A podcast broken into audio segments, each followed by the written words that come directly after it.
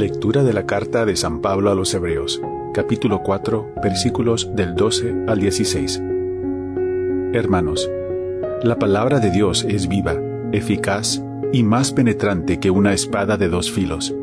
Llega hasta lo más íntimo del alma, hasta la médula de los huesos, y descubre los pensamientos e intenciones del corazón.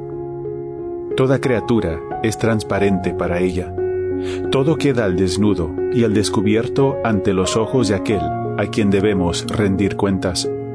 Puesto que Jesús, el Hijo de Dios, es nuestro sumo sacerdote, que ha entrado en el cielo, mantengamos firme la profesión de nuestra fe. En efecto, no tenemos un sumo sacerdote que no sea capaz de compadecerse de nuestros sufrimientos, puesto que Él mismo ha pasado por las mismas pruebas que nosotros excepto el pecado. Acerquémonos, por lo tanto, con plena confianza, al trono de la gracia, para recibir misericordia, hallar la gracia y obtener ayuda en el momento oportuno. Palabra de Dios. Gloria a ti, Señor Jesús.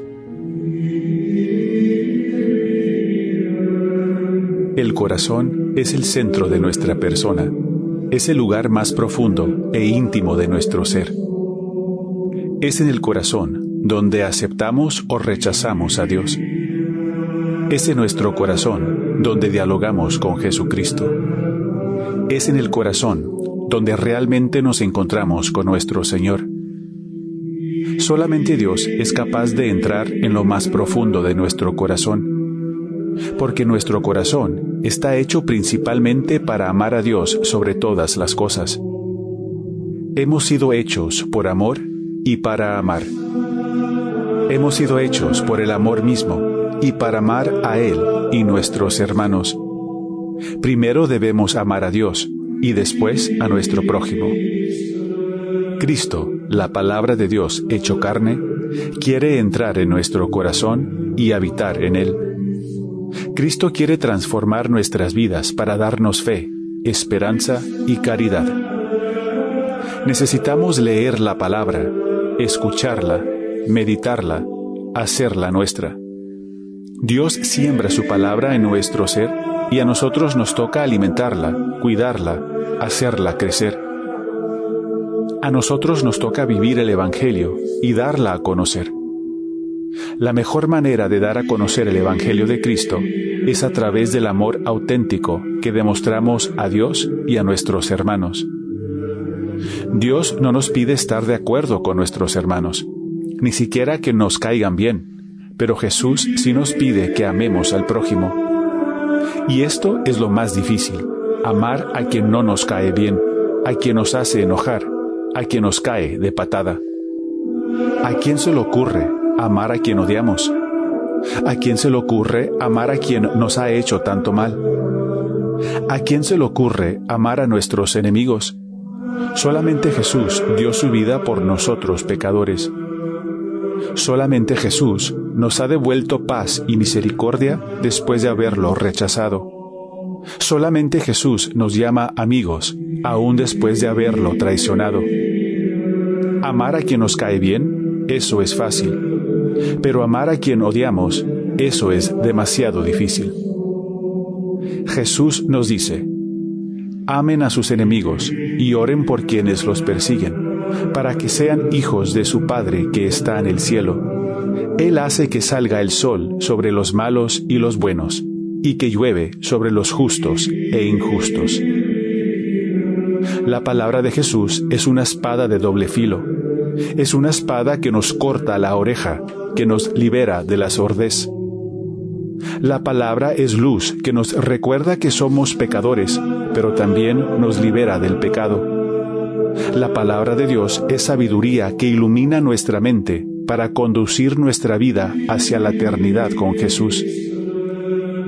La palabra de Dios es verdad que incomoda, pero que acomoda nuestra alma. La palabra de Dios se hizo carne y habitó entre nosotros, para habitar dentro de nosotros. Cristo Jesús se hizo carne para unirse a nuestra carne. Dios nos reveló a su Hijo amado para hacernos también hijos del Padre Eterno. Jesús reveló el corazón del Padre para reorientar nuestro corazón rebelde. Nos alimentamos de la santa palabra de Dios para tener vida en plenitud. Nos alimentamos de la palabra hecha carne, la Santa Eucaristía, para tener vida eterna. El hombre vive de toda palabra que sale de la boca de Dios y de toda la sangre que brota de la cruz de Jesús.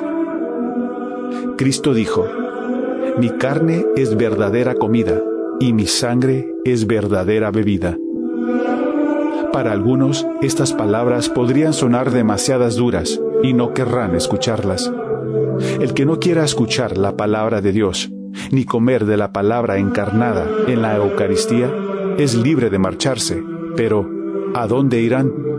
Pues solo Jesús tiene palabras de vida eterna. El que tenga oídos, que escuche.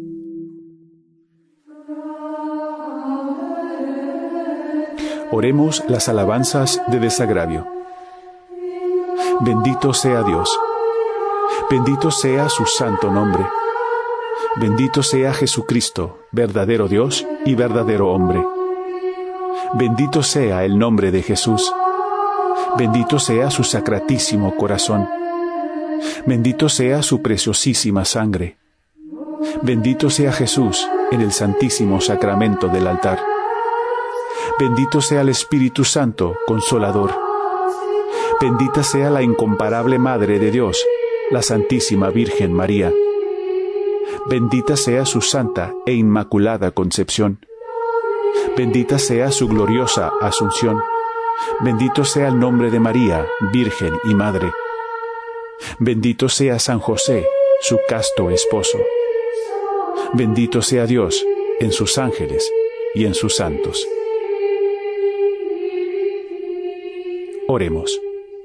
Oh Dios, que en este sacramento admirable que dejaste el memorial de tu pasión, te pedimos nos concedas venerar de tal modo los sagrados misterios de tu cuerpo y de tu sangre, que experimentemos constantemente en nosotros el fruto de tu redención.